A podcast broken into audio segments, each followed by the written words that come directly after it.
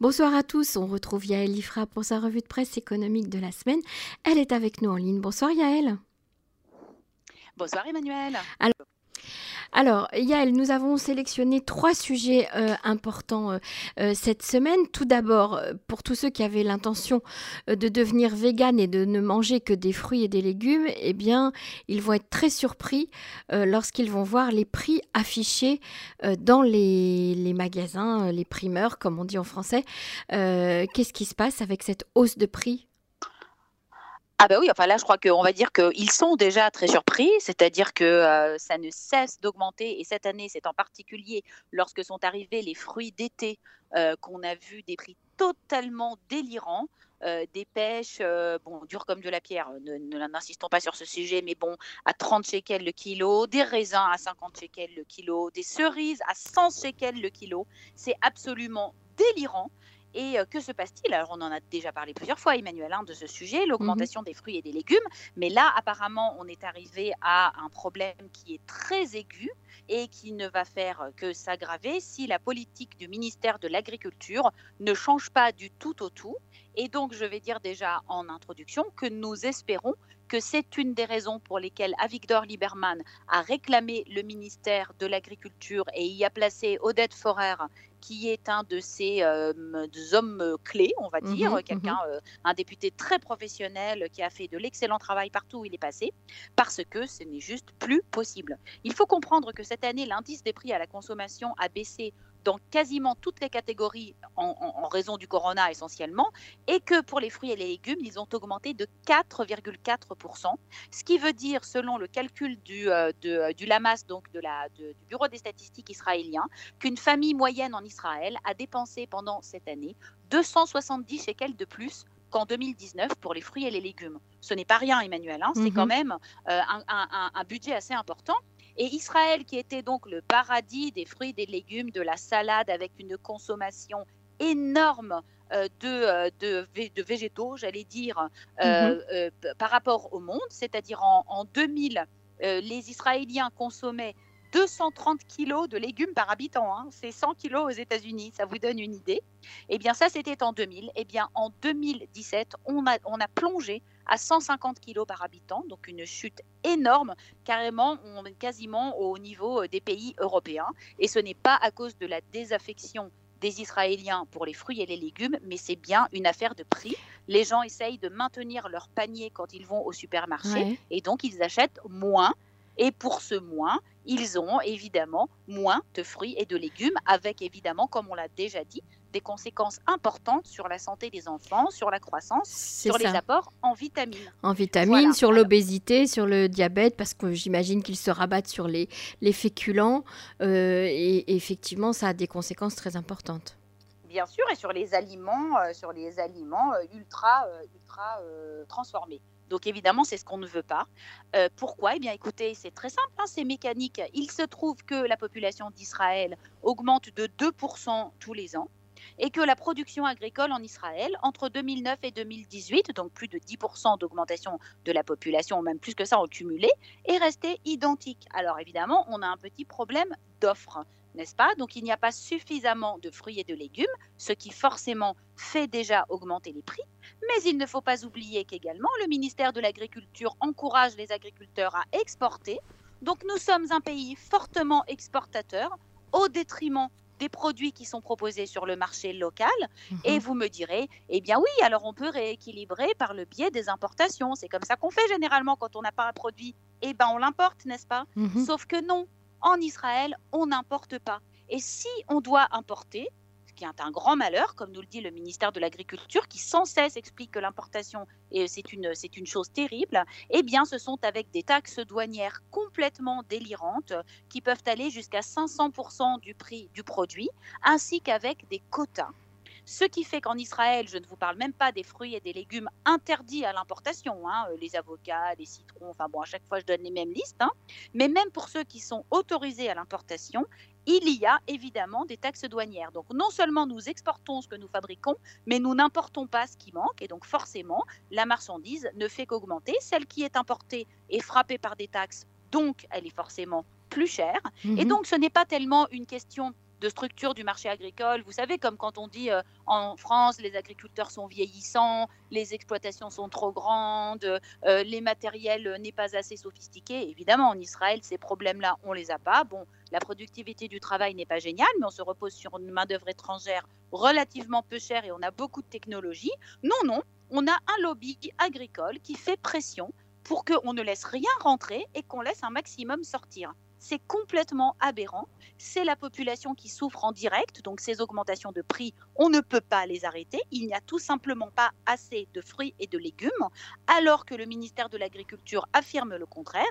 Et évidemment, Emmanuel, cet argent-là, il tombe bien dans la poche de quelqu'un quand vous, vous payez 15 shekels ou 20 shekels le kilo de pommes, eh bien, c'est l'intermédiaire, évidemment, l'équivalent de Ringis, hein, euh, qui va prendre des prix assez importants. Et puis, l'agriculteur aussi. Donc, euh, je sais que je ne me rends pas populaire. C'est un peu comme quand je parle des médecins. Mais croyez-moi, en Israël, tous les agriculteurs ne sont pas dans la misère, loin de là. Ils sont défendus par des lobbies extrêmement puissants à la Knesset, puisque ce sont les lobbies des kibbutz et des moshav. Ils ont eu, durant les deux dernières années, le ministre de l'Agriculture, Alon Schuster, qui venaient de leur rang. Donc on peut aussi expliquer pourquoi rien n'a été fait. Bien entendu, il y a les marchés du lait, du beurre, etc., hein, que vous connaissez, on en a énormément parlé. Mais on se rend compte que tout simplement, ça ne peut pas être résolu, sauf si on n'ouvre pas largement les frontières à l'importation Dernier point avant de terminer, le ministère de l'Agriculture ne cesse de nous rebattre les oreilles avec des histoires d'insécurité alimentaire, ou plutôt de sécurité alimentaire nationale, en disant qu'un pays doit absolument avoir sa sécurité alimentaire. Donc je rappellerai donc à tous les gens qui pensent que ça marche comme ça, qu'en Israël, la totalité du café, du thé, du blé, du sucre, du cacao et du riz sont importés 80% de la viande est importée. Environ 35% des calories que consomme un Israélien vient de l'importation. Donc on ne nous raconte pas des bêtises. Si on ne devait pas importer d'aliments, on ne mangerait pas, il n'y aurait pas de pain en Israël, parce qu'on a un tout petit pays très densément peuplé où les surfaces agricoles se réduisent parce qu'on construit beaucoup et que évidemment on se doute bien qu'on ne peut pas tout faire pousser dans le climat de la Méditerranée. Il faut juste arrêter de raconter des balivernes aux consommateurs, subventionner comme dans tous les pays normaux les agriculteurs qui disent qu'ils n'ont pas des revenus suffisants, ouvrir les portes de l'importation et permettre aux consommateurs israéliens de recommencer à consommer beaucoup de fruits, beaucoup de légumes qui sont bons pour la santé et à un prix correct. Le deuxième sujet de cette revue de presse, vous avez certainement vu euh, à la télévision cette campagne de publicité concernant les panneaux solaires que l'on peut installer sur les toits de nos immeubles ou de nos maisons afin de fabriquer de l'électricité et de la revendre. Eh bien, Yael, on peut parler d'arnaque?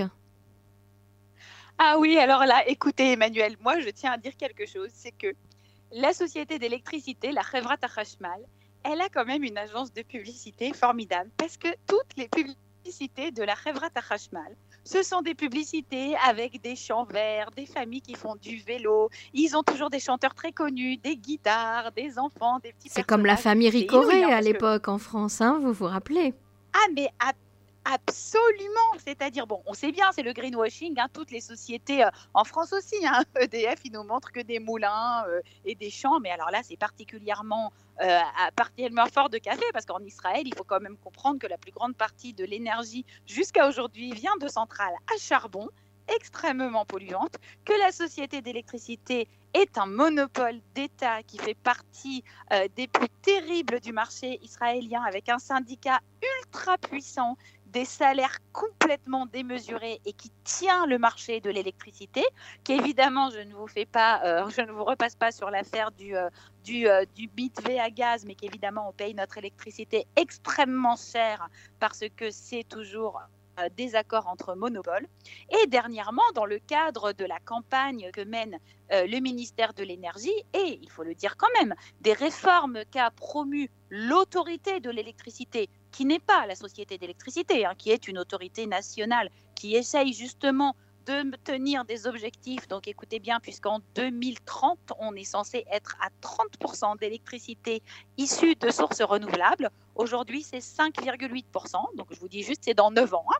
Donc Mhm. ça semble quand même un petit peu limite. On ne sait pas si ça va se passer ou pas.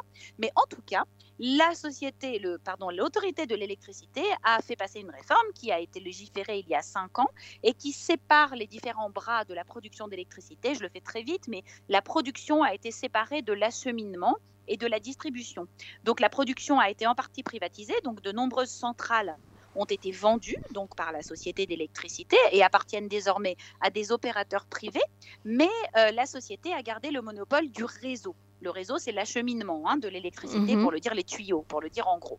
Et donc, dans le cadre de cette réforme, on a prévu pour encourager et faire augmenter le recours aux, pardon, aux énergies renouvelables, de proposer aux particuliers, comme vous et moi, Emmanuel, d'installer des panneaux solaires sur leur toit, de, évidemment, de, de- de recevoir ainsi l'électricité pour leur foyer, mais très souvent, des panneaux solaires, ça fait plus que ce dont on a besoin au niveau d'une seule maison, et de revendre ce surplus d'électricité à la société d'électricité qui pourra l'injecter dans le réseau euh, près de chez vous, quoi, puisque elle c'est elle qui a les lignes haute tension près de chez vous. Mhm. Donc sur, sur le papier, c'est absolument génial parce que vous installez un panneau solaire, vous vous investissez, mais après vous allez ne pas payer votre électricité et puis en plus, la Khebrat Hachmal va vous acheter votre électricité, donc vous allez vous faire des sous.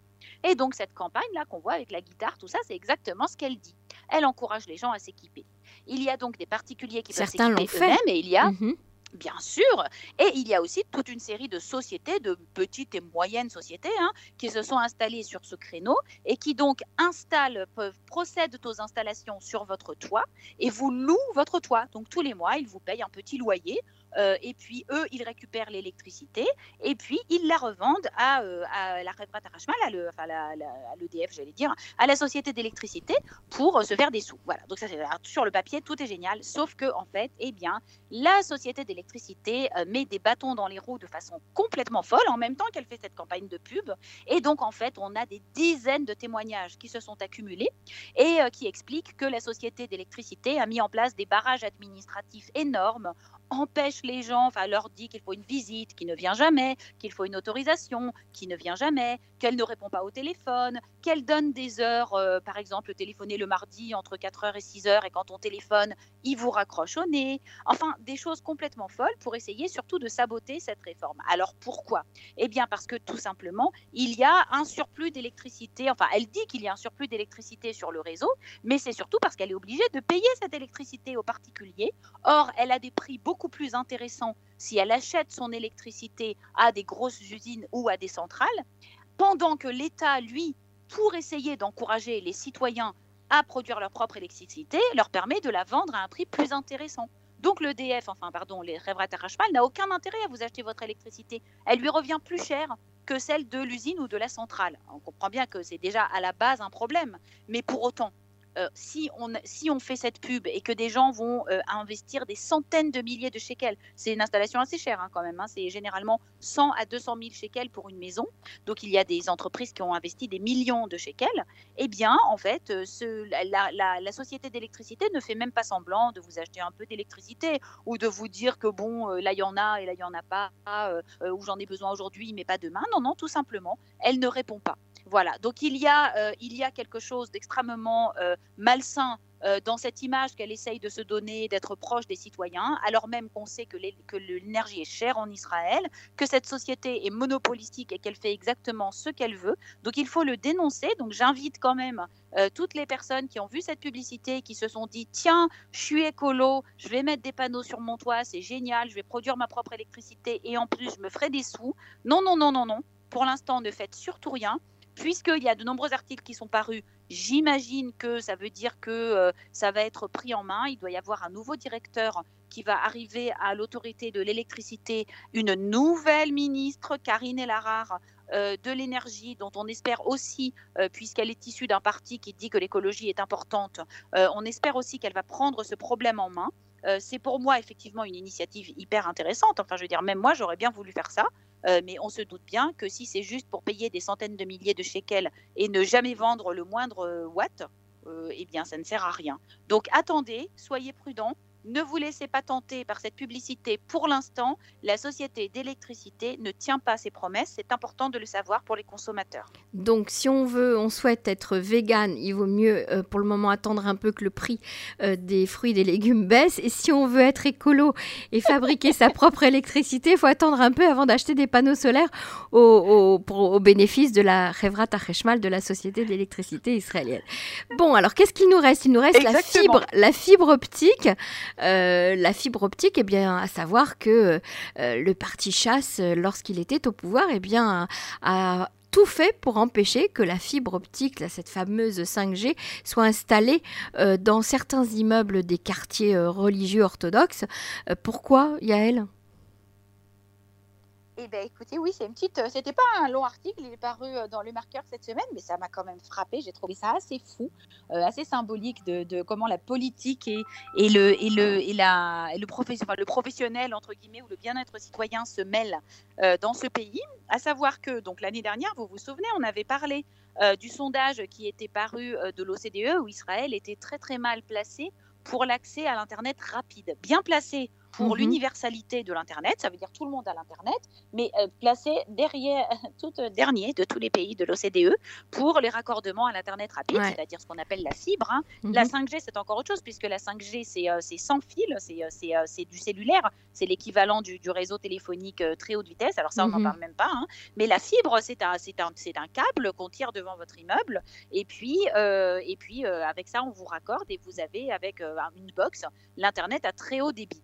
Donc euh, déjà, il faut comprendre qu'en Israël, la fibre est très mal déployée parce que euh, le ministère des Communications a très très mal géré sa relation avec Bezek, l'opérateur historique, euh, lui attribuant une obligation de déployer la fibre dans tout le pays, alors que les autres opérateurs, il y en avait trois, il y a Partner et Hot, eux étaient exemptés. Donc Bezek a forcément freiné des quatre fers jusqu'à ce que Yoaz Handel est arrivé l'année dernière au ministère des Communications et il faut reconnaître qu'il a fait un excellent travail et qu'il a réussi à signer très rapidement un protocole de compromis avec Bezek en les rémunérant un peu mieux euh, s'ils installaient la fibre dans la périphérie, c'est-à-dire bah, soit le Moshav euh, euh, très éloigné, soit des villes frontalières. Et donc ça, ça a avancé plutôt pas mal quand, bon, bah, évidemment, il y a eu le gouvernement est tombé, Yoaz a quitté le ministère et a été nommé ministre pour quelques mois, je ne me trompe pas, Ethan Ginsburg, euh, du parti bleu-blanc, euh, qui n'a évidemment rien fait puisqu'il attendait juste les élections.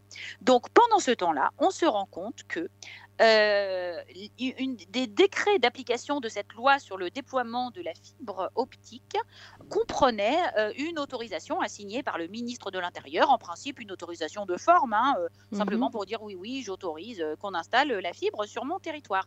Sauf que voilà, le ministre de l'Intérieur, c'est Arié.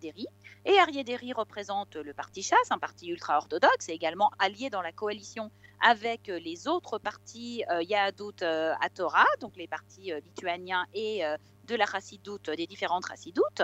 Et donc, tout d'un coup, Arié Derry décide de ne pas signer le fameux coup de décret. On ne sait pas pourquoi. Et euh, donc tout le monde se demande pourquoi. Euh, va le voir et lui dit euh, que se passe-t-il? Et Ariadiri lui dit je demande à ce qu'on introduise dans le décret euh, une, un article supplémentaire qui dit qu'on en acceptera les quartiers ultra-orthodoxes et les villes ultra-orthodoxes qui ne veulent pas de l'Internet rapide. Oui, oui, oui, c'est quand même complètement faux. Et donc Arié au lieu de, alors il est en plus, je pense qu'il avait subi des pressions euh, des autres, euh, des autres députés, euh, il, il s'est quand même plié à cette pression, ce qui est quand même complètement fou. Et donc en fait, sans s'expliquer plus que ça, mais on comprend très bien que on ne veut pas, pour des raisons de contrôle qu'on a sur ces populations ultra-orthodoxes, que la fibre soit déployée. Attention Emmanuel, ça n'oblige pas du tout à vous abonner. On est bien d'accord. Hein. Mmh Je veux dire, mmh personne ne vous dit de prendre un abonnement. C'est une possibilité de pouvoir avoir accès à l'Internet haute vitesse dans tous les immeubles neufs qui sont construits. Et donc, tous les immeubles neufs qui ont été construits dans des villes ultra-orthodoxes depuis euh, euh, deux ans n'ont pas été équipés de la fibre, mais aussi de nombreux autres immeubles qui ont souffert euh, par, forcément par cascade de ce refus de Harry de signer. Et donc, en fait, il faut quand même comprendre que selon les données du ministère de la Communication, 54% des ultra-orthodoxes sont reliés à l'Internet. Ils ont Internet. Il ne faut pas s'imaginer qu'ils ne l'ont pas. Et beaucoup d'entre eux travaillent avec Internet. Mhm. Absolument, il y a énormément de femmes qui travaillent maintenant, on en parle et on en est très très fiers, de femmes ultra-orthodoxes qui travaillent dans la high-tech. Alors expliquez-moi comment vous faites pour travailler dans la high-tech si vous avez une famille nombreuse et que vous pouvez même pas faire une journée de travail de la maison parce que votre Internet euh, est à 50 mégas ou que vous n'avez pas l'Internet du tout. Il y a également de nombreux hommes euh, ultra-orthodoxes qui étudient depuis la maison, pas seulement yeshiva, mais aussi des études professionnelles, euh, c'est-à-dire ne se rendent pas à la mirlala ou à l'école professionnelle mmh et mmh. étudient par Internet. Ceux-là aussi vont évidemment être pénalisés. Tout ça mmh pourquoi pour garder une mainmise idéologique sur un secteur, pour dire fièrement qu'on est resté à l'âge de pierre et qu'on en, est, très content. Et tout cela avec la collaboration du ministre de l'Intérieur, d'un pays qui est quand même un pays moderne, Israël, dans lequel euh, des mesures politiques aberrantes peuvent se produire. Enfin, je veux dire, c'est, aussi un accès à l'égalité des droits. Le droit à la communication, c'est aussi un droit euh, très important. Et donc, finalement, Ariaderi a signé le décret, pour terminer l'histoire, son dernier jour au ministère de la, de l'intérieur, donc il y a deux semaines probablement. Mhm. Mais des dizaines de milliers d'Israéliens vont devoir attendre euh, des, mois de plus, puisque tous ces bâtiments ont été construits et n'ont pas été raccordés, jusqu'à ce que ça arrive chez eux. Et ce sont eux qui devront payer s'ils veulent qu'on leur déploie la fibre, puisque ce n'aura pas été fait automatiquement, puisqu'il y aura aussi des coûts supplémentaires. Chaque foyer devra payer 500 shekels à peu près supplémentaires. C'est complètement aberrant et c'est une petite histoire qui, je trouve, euh, vient illustrer à quel point euh, le mélange de religion et de politique peut parfois porter atteinte vraiment à l'intérêt du plus grand nombre dans des, dans des domaines qui, en principe, n'ont rien à voir. Merci beaucoup Yael Lifra pour cette revue de presse euh, très intéressante. On vous retrouve la semaine prochaine et je vous souhaite bien sûr Shabbat Shalom. Merci Emmanuel, Shabbat Shalom.